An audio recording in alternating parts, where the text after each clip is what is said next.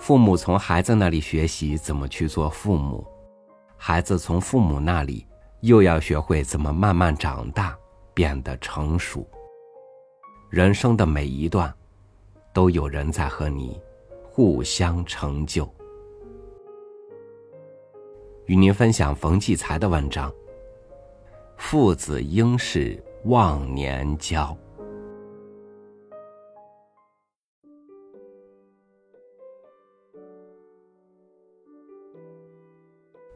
儿子考上大学时，闲话中提到费用，他忽然说。从上初中开始，我一直用自己的钱缴的学费。我和妻子都吃一惊，我们活得又忙碌又糊涂，没想到这种事。我问他：“你哪来的钱？平时的零花钱，还有以前过年时的压岁钱，攒的。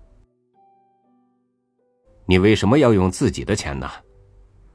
我犹然不解，他不语。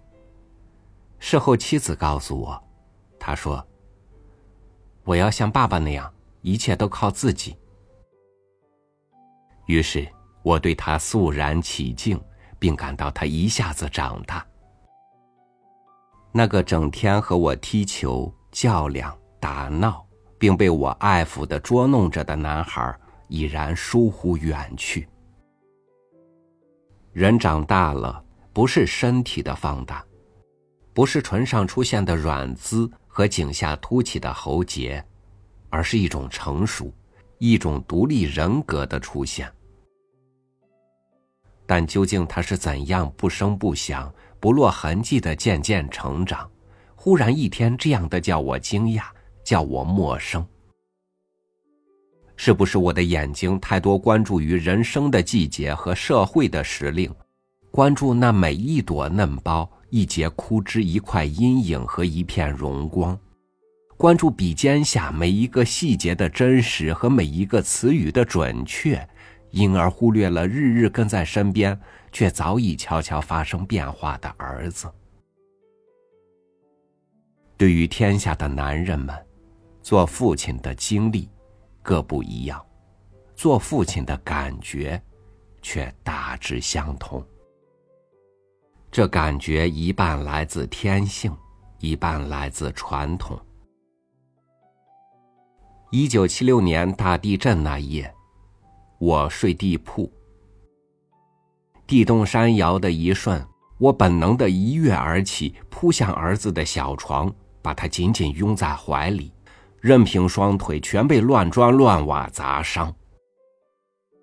事后我逢人便说自己如何英勇的捍卫了儿子，那份得意，那份神气，那份英雄感，其实是一种自享，享受一种做父亲尽天职的快乐。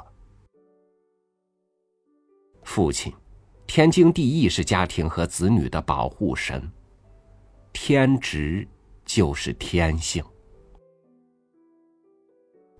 由于来自传统的做父亲的感觉，便是长者的尊严、教导者的身份、居高临下的视角与姿态。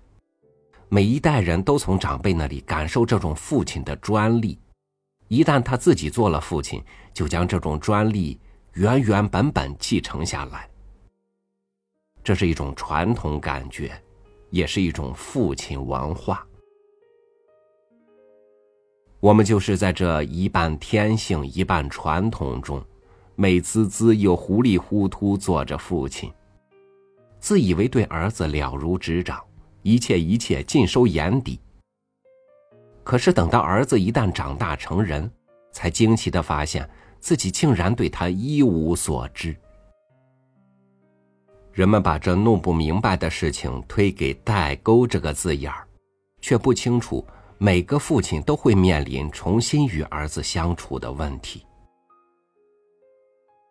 我想起，我的儿子自小就不把同学领到狭小的家里来玩我为什么不把这看作是他对我工作的一种理解与尊重？他也没有翻动过我桌上的任何一片写字的纸。我为什么没有看到文学在他心里也同样的神圣？我由此还想起，照看过他的一位老妇人说，他从来没有拉过别人的抽屉，对别人的东西产生过好奇与艳羡。当我把这些不曾留意的许多细节与他中学时就自己缴学费的事情串联一起，我便开始一点点向他走近。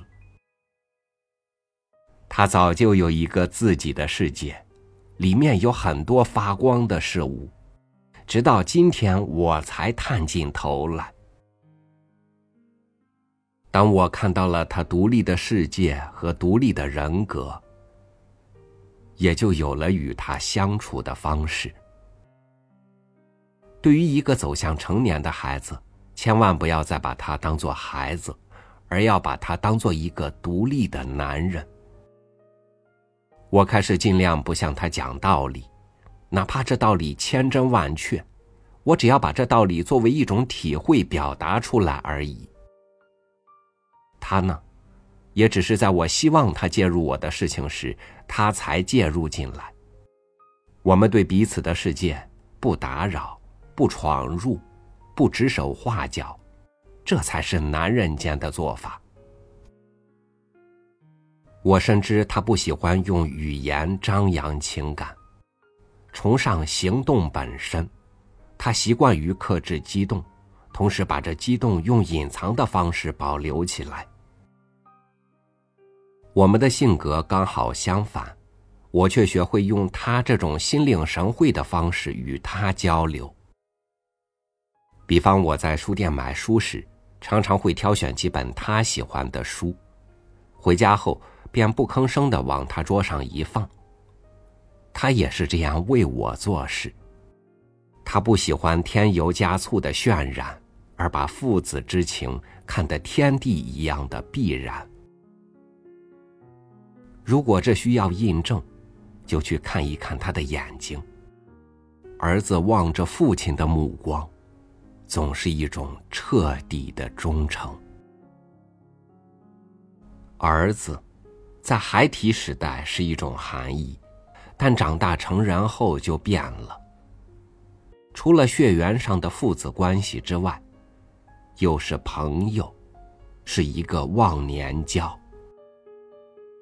而只有真正成为这种互为知己的忘年交，我们才获得完满的做父子的幸福。才拥有了实实在在、又温馨完美的人生。